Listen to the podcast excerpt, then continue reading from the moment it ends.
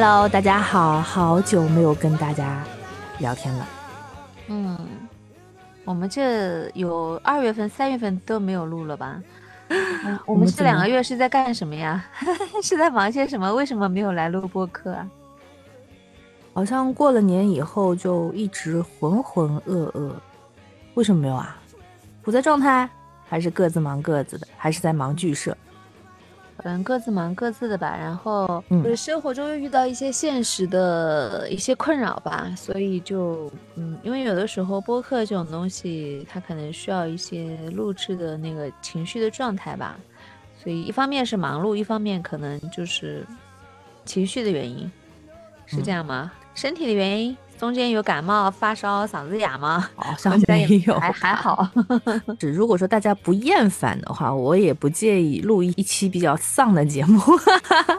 嗯，大家可以一起一起丧，一起吐槽也可以啊，也可以啊。其实我们上一期上一期节目，我们关注到的问题，可能就是大家也会遇到的，就关于逃避呀。嗯，可能有些小伙伴们听完了以后，也会有一些共鸣和自己的感想。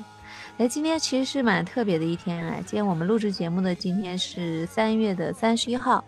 三月的最后一天，然后明天是四月一号。嗯，以前呢，可能这个四月一号这个日子就顶多大家觉得是个什么愚人节啊或者什么的，但是现在因为因为一个人的逝去，他可能已经有赋予这个日子一个特别的含义了，就没事每次到了这个时候。就会铺天盖地的这个怀念。你刚刚还在说要把那个耳机找到，要录一支歌，是不是？你想今天晚上唱一支歌来着？是的，确实是这个。就特别是对于华人来讲，因为四月一号愚人节是西洋人的节日嘛。然后特别对于华人来讲的话，以前四月一号就是一个无关痛痒的日子吧，可能就是跟一般的西洋节日差不多。但是就是说从二零零三年那一年开始，就大家就会无限的缅怀一个巨星啊，在我心里是一个巨星吧，叫张国荣先生哥哥，我们亲爱的哥哥，是第二十年了，二十周年了，对，乃至于他逝去了很多很多年，现在居然有很多的。甚至于零零后，我上次听到一个零零后说：“哎，哥哥的歌好好听。”就会，我觉得他的某一些特质，以及他的一些，不管是歌声也好，他的电影、他的艺术作品，嗯，他的人格魅力，他都是可以穿越时空，然后留存下来的。嗯嗯，都是还是会有很多人新的 fans 会喜欢上他，觉得这个就是他的魅力。嗯。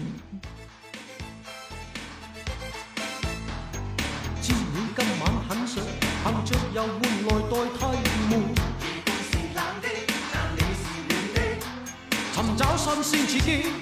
寻找一晚的爱伴。当我车你归家，而没留下来伴着你玩，就算极刺激，就算极刺激，全因心中已知，无根的一晚不会解闷。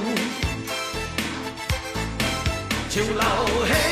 多花款，随便偷欢。潮流兴，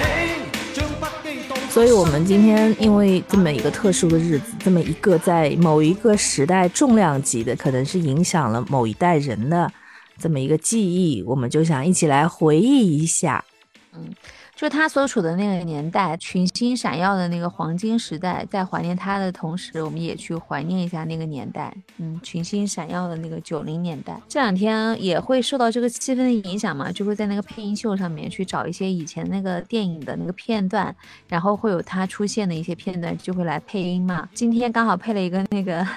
一九九二家有喜事。怎么回看都觉得很好笑嘛，就他不是当年的那个贺岁片嘛，就里面集结了一大群的人，不那个片子你应该也是很喜欢的，我们好像还聊过是不是？就里面那个有张国荣啊，然后有张曼玉，还有反正就一大帮明星在那个里面，黄百鸣。还有吴君如，嗯，我配的那个片段是那个，就吴君如那个邋里邋遢那个大嫂那个片段，跟跟那个她在里面是一个有点娘的一个，是二哥吧，老二，嗯，对，大嫂受不了那个大哥了，要离家出走，然后就阴差阳错，本来那个张国荣是教他做戏的嘛。就说你假装要走，然后就让他拉住你，什么什么的，结果就把他给送上了出租车，就那一幕挺好玩的。哦，我都我都笑场好几次，太搞笑了。那个时候的贺岁片真的很好玩。嗯，《家有喜事》就这第一部是非常非常经典的，甚至里面很多桥段，什么巴黎铁塔翻过来 倒过去，对对对对对，张曼玉。嗯。然后他他那个好多都是嗯。致敬、致敬好莱坞的，是不是？那个时候好莱坞可能对那个香港没有有他，他里面里面那个张不是致敬麦当娜嘛？嗯，不是他张曼玉那个人设，就是痴迷于好莱坞电影，然后他就这么一个嗯人设，所以他里面他们那个很多桥段，他都是那个，因为他他这个女孩就是是好莱坞的那种热度粉丝，而且把嗯那么一大群熠熠生辉的那个明星集集中到一起，现在想想都是不太可能的事情，也不会再有那样的我。在想以以前的那个电视啊，真真的内容可能是不是那么那么的丰富，所以我们经常会在暑假、寒假重复看一些剧集，重复看一些电影，比如说那个那个时候星爷拍的一系列的，比如说像《九品芝麻官》，我记得每年的寒暑假电视里面必放。然后有很多的剧集，它都会反复的放，但现在的话像这种贺岁片，就是每到过年的时候，对电视台也会反复的会把某一年的贺岁片挖出来再看一下嘛，东邪西毒啊，家有喜事啊，嗯，都对。东成西就，然后，然后有的时候嗯就看这些片子，就觉得有一种很欢乐，不仅是那个电影本身带给你的欢乐，然后你会回忆起以嗯。前的那种很一欢乐年一年叠加的记忆在上面。对对对，就是很那个时候也没有任何压力嘛，就可能放放放假的时候在家里面就反复的看电视，看来看去，而且不知道为什么很多很多的电影你看了一遍你还会看，甚至里面很多桥段你烂熟于心，你还是很想看，就嗯嗯，就还是会觉得很好看，嗯。的确是，就那个时候，不管是电影还是音乐，其实它都是一个非常活跃、非常巅峰的时期。我觉得这个的话，可能你比我更加有那个叫发言权一点，因为比如说什么宝丽金啊、滚石啊，这些都是你非常钟爱，可以有很多话可以说的。我觉得我那个时候的这个文化娱乐生活相对来说就比较单调，所以要不然你你先来起个头吧，因为。我我们两个做播客有个特点，就是说没有会不会去翻看或者记录一些官方的资料，所以说我们经常是随性而至，只谈自己的感受法。对我们不会说，哎，某一个演员在某某年，所以说我们所说的当中就自己的记忆有可能会有一些些微的出错，所以说。嗯，对对对，所以说那个我们的听众如果听我们的节目，应该很清楚，我们是比较随性的，我们是真情实感的说自己的感受，分享一些自己的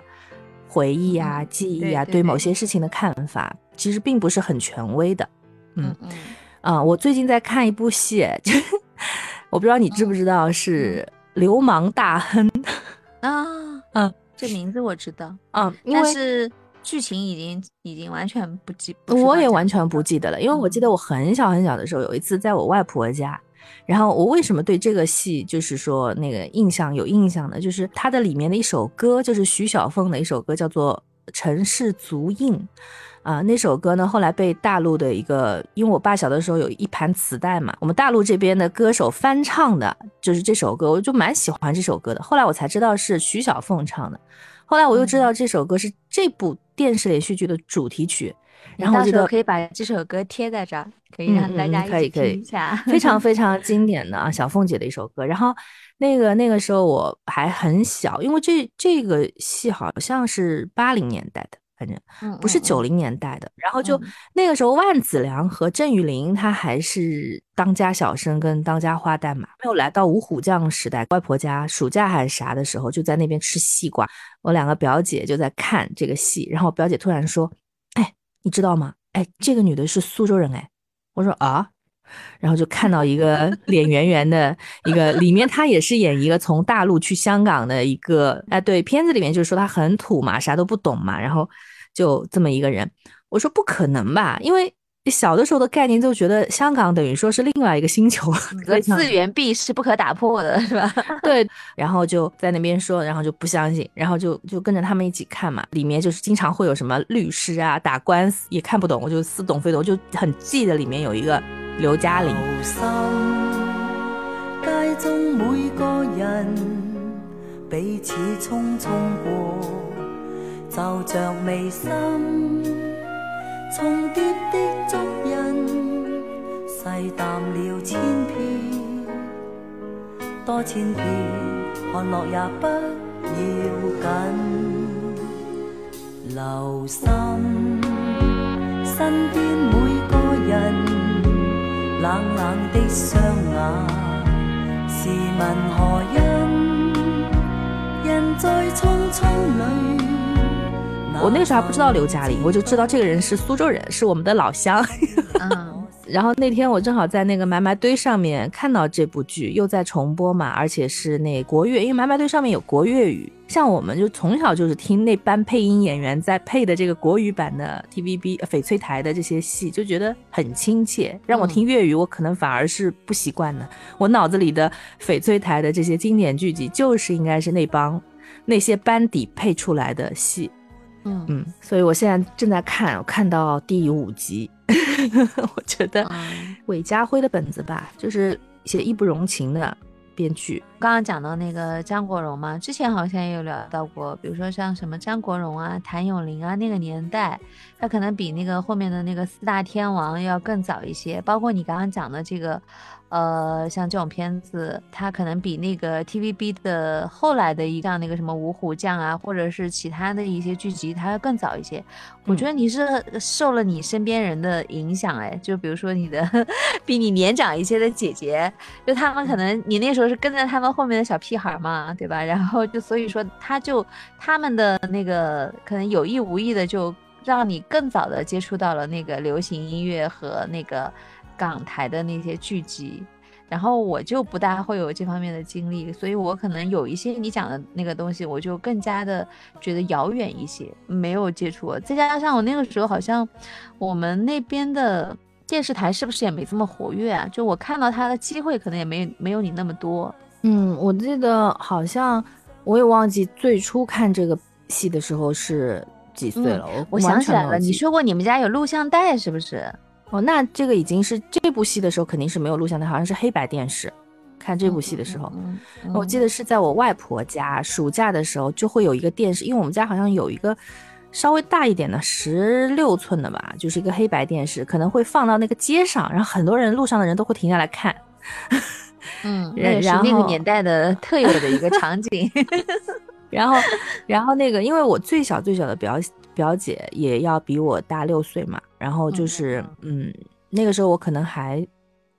不知道有没有读书了，我忘了。而且那个时候没有严格的这种分级，有些小朋友可以看啊，有些小朋友不可以看啊，就觉得香港片特别特别好看，因为里面的人穿的衣服啊什么的，就跟我很我性感是吗？就是非常时髦吧，就是用我们的话就是时髦洋气，然后就是他们里面的一些情节也觉得很真的很很不一样，跟我们这儿可能我们这儿的电视剧那个时候还比较贴近于我们自己的生活吧，我也不知道，反正我就觉得嗯，哎。这种大人戏我要看哎，就是有的是那种我喜欢看动画片嘛，是不是？但是嗯这种大人片，比如说香港的武侠剧，那是我的最爱。我小的时候就是喜欢 看武打片，拳拳到肉的那种打法。笑你我往花光心地，愛競逐鏡花那美麗，怕幸運會轉眼遠逝，為貪嗔喜惡怒着迷，責你我太貪功戀世，怪大地眾生太美麗，悔旧日太执信约誓，为悲欢哀怨妒着迷。啊啊捨不得璀璨俗世，啊啊躲不开痴恋的人為，啊啊找不到色相代替，啊啊參一生参不透这条难题，吞風品雨裝落日未曾彷徨，欺山广海千雪片也未绝望，拈花把酒偏折煞世人情狂，凭这两眼与百臂或千手不能防，天阔阔雪漫漫風隨同航，这沙滚滚水皱皱笑着浪荡。贪欢一晌偏教那女儿情长埋葬。就喜欢看香港的，台湾的我还不喜欢，因为台湾的武打片特别假，它的那个背景都是很假的，然后还有就是它的打斗，就是那个噼啪那个打斗，不像香港，它就是武侠设计的很好。你看那个《射雕》里面，它的每一招每一式都是有招式的，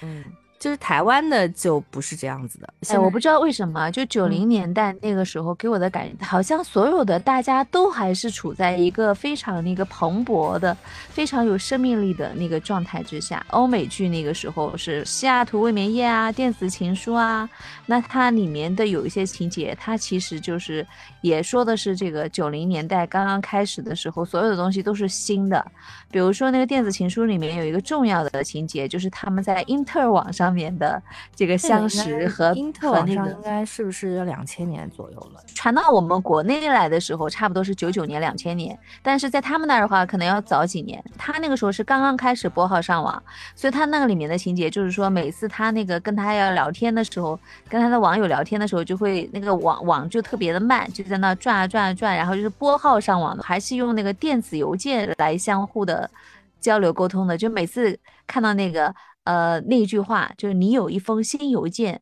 然后他们就会激动万分，然后那心率就会加快。就是在那个在那个故事里面，这个就是一个必不可少的一个情节嘛。前段时间就看那个那些作家余华啊、苏童啊，就说他们在九十年代刚刚开始有很多的大量的这个文学著作，那些书籍引进来嘛，然后就如饥似渴，因为前面有经历很长一段时间都是。呃，相对比较封闭的嘛，变成一个很壮观的场景。比如说那个新华书店，早上六七点钟就有人在那排队等开门，然后门一打开以后，所有的那些文学青年就像一窝蜂一样的抢上去，有什么书买什么书，完全不挑的。最后买到那个书童的时候，那个店员就跟他讲说。呃，不好意思，我们今天的新书已经全部都卖完了，文学书籍嘛，说还有一本微积分，你要不要？要要要要要，我要的。然后就把最后的一本剩下来这本微积分给买下来了。然后他也说，我后来数学没有很差，我觉得跟那本书还是有关系的。就是好像大家在那个年代，就是如饥似渴的去吸取新知识，不管是文字也好，文学，还是说那个就是影视类的。包括就是国产的一些那个影视剧嘛，就我们现在老是会抱怨我们现在的这个剧集啊，就觉得里面是注水的，每一个很简单的一个故事，十集能讲完的，能注到六十集，对吧？就现在的可能有一些现实存在的一些情况，但是。回头看我们在那个那个年代的时候，曾经有过一些很诚意的一些，比如说编辑部的故事啊，或者我小时候还看过一个叫做《九九归一》的一个电视剧，我不知道你有没有看过，你估计是没有看过。它是千禧年献礼片，为了九九年拍的嘛。然后就说一个老爷生了一个私生子，一个叫富根，一个叫富贵，一个生下来就是少爷，一个生下来就是他的私生子嘛，就是少爷的跟班。然后他们俩就一起长大。那他们家是开当铺的，就通过这个当铺这个行业，可能都是一九零零年出生的吧。通过这一个世纪来，他们一家人，嗯，一家老小的这个遇到的一些事情，因为比如说什么学潮啦，或者什么战乱啦，然后就他们这些小人物在这个时代当中沉浮这么一百年，最终迎来了一个新时代嘛。然后就讲的是这样的一个故事，当时就觉得啊，好好看哦，里 有里面还有两个兄弟，然后同父异母的兄弟们爱上同一个什么女学生啦，然后哥哥是谦让的啦，就觉得很好看，呃，反正就觉得那个时候拍的好多东西都还是比较质朴的，然后比较的有诚意，诚意满满，然后所有的东西呢都是那种从紧缩到放开，从那停滞。到生气盎然，所以那个年代给我的感觉就是整体上是这样子一个感觉，感觉可能是向上的、放开的。现在现在我们格外有体会吧，就是可能以前当下处在那个年代的时候，因为我们也不太懂，但现在回过头去想想，就很向往那个时候，因为一个东西从。无到有，总归是那么令人欣喜的。就像上一次看到一个，就是无限的可能和希望在前面。就是我真的是非常非常小的时候，这个我要感谢我爹，他是一个音乐爱好者，他就是一个不管是民歌、通俗歌、美声唱法，他都喜欢。所以小的时候他就会。一直给我听一些什么俄罗斯民歌啦，然后就是一些就是美声的一些东西。我记得我四岁的时候，他就买了一个夏普的，可能他一个月的工资还是两个月的工资，反正买了一个夏普的一个录音机。然后嗯，哎，我觉得你和你爸在这方面是不心疼银子的。是的，从是。的，从 CD 机到什么收音机到什么，全是顶配，就一定要买这个能力范围内我还记得能买到最好的我还记效果我还记我还记得那个就是我爸爸，我记得他送我去念大学的时候，他说他说嗯他说你要买个啥呀？你要买个 CD 机呢，还是你要买一个好一点的半导体？然后我我我我以前就对大学的印象就是大家都会在宿舍里听听广播啊什么的，因为我以前不听广播的。然后我嗯说那就买一个那个那个就是半导体吧。然后就带我到了商场里，然后就直接问人家柜员，他说：“嗯，最好的最好的、最贵的是哪个呀？”我记得那个时候买了一个，是吧？是德生是不是？对对对，顶配的一知道吗？那个个时候我就很羡慕你，因为那个东西就是一个全宿舍的人的羡慕的存在。不，也有可能就是别人不一定会在意这件东西，就我对这些东西也是感兴趣的，但是呢，我我又没有人给我买。然后我就印象中他那个就是浑身长满了按钮，因为别人家的那种半导体可能就转转转转转转到哪个台，对，对吧？是那个对是它对定台的，嗯你那个是有那种预设功能的，然后全身长满了按钮，我也没怎么用，其实我也没怎么用，但是它就是一个令人羡慕的存在啊，你知道吗？所以哎我对它印象很深的。对啊，因为我很小的时候就就那个家里就买了，大概真的只有三四岁的时候，反正我就记得我爸爸就买了一个这个录音机，他以前不是有 TDK 的那个。空白的那种录音带嘛，以前可能就是台湾那边过来的音乐还不多的，他就去就是拷贝了很多的邓丽君啊、蔡幸娟啊十几盘录音带，就在那边，我就反复的听，反复的听。让我们肩并肩，手拉手，在那海边悬崖下看浪花。让我们开着车，兜着风，到那青青山坡下采野花。只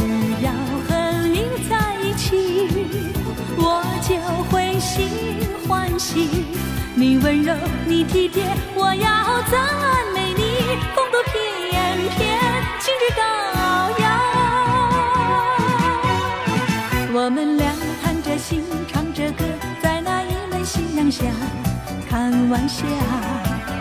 我们俩轻轻地拍着手，醉在淡淡月光下弹吉他。我和你总是有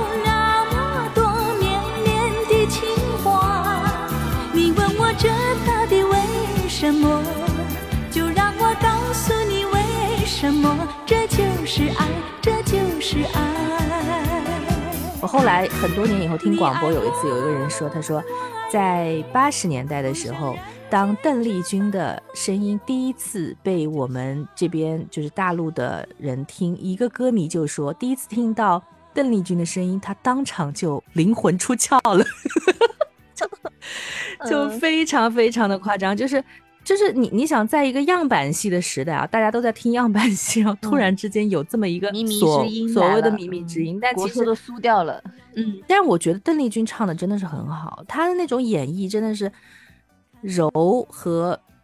她结合了那种柔、温柔以及清纯都在里面。她而且她的那种唱唱的那种感觉，就是从骨子里渗出来的一种女性的温柔，她不是嗯装出来的，她那种唱腔完全是就是。气质里面带的东西，他不是故意嗯要把他的声音放柔啊，或者怎么样，他本身就是这样的，等于说，所以说，嗯，所以说虽然她不算一个角色的佳人，但是好像很多演艺圈里面的男男星都把她奉为女神。嗯，嗯，她可能是那种最早的那种氛围美女的代表吧，因为她我印象中她每次一出来就是那种柔光的，整个人就是处在一团柔美的那个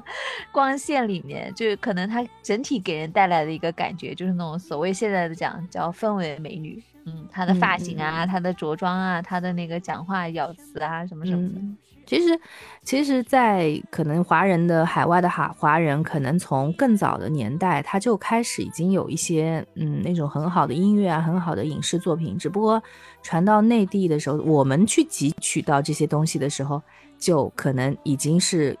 相隔挺长时间了。就像我小的时候，我妈很喜欢琼瑶嘛，她就会去。后来有了那个录像带啊什么的，他就去租一些，就是以前七零年代七七几年林青霞那个时候在台湾的时候拍的很多的那种戏。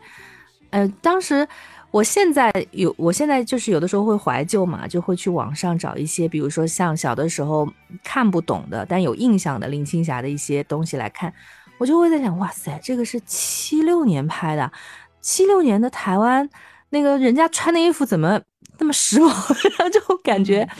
就是现在现在穿他的衣服了呀，就是复古风嘛，但是它还是很美，就完全没有滤镜的那种美，真的是美。嗯，而且她本来就美啊，就五十年、一百年都出不了的一个美女，所以她披个麻袋可能也是美的吧。就是就是那个时候的，就是台湾的女星跟香港的女星，而而且就是那种美是不一样的美。你有没有觉得，香港的话，它文化可能更加综合，更加偏西方。嗯，然后台湾的话还是比较偏东方的。那个香港的女女孩子出来就是很有霸气，很有气质，所谓的就是气质美女。你出来就，哦，好好看哦。但是你不能都市都市丽人，你不能说她的眉眼，比如说像，嗯，像那个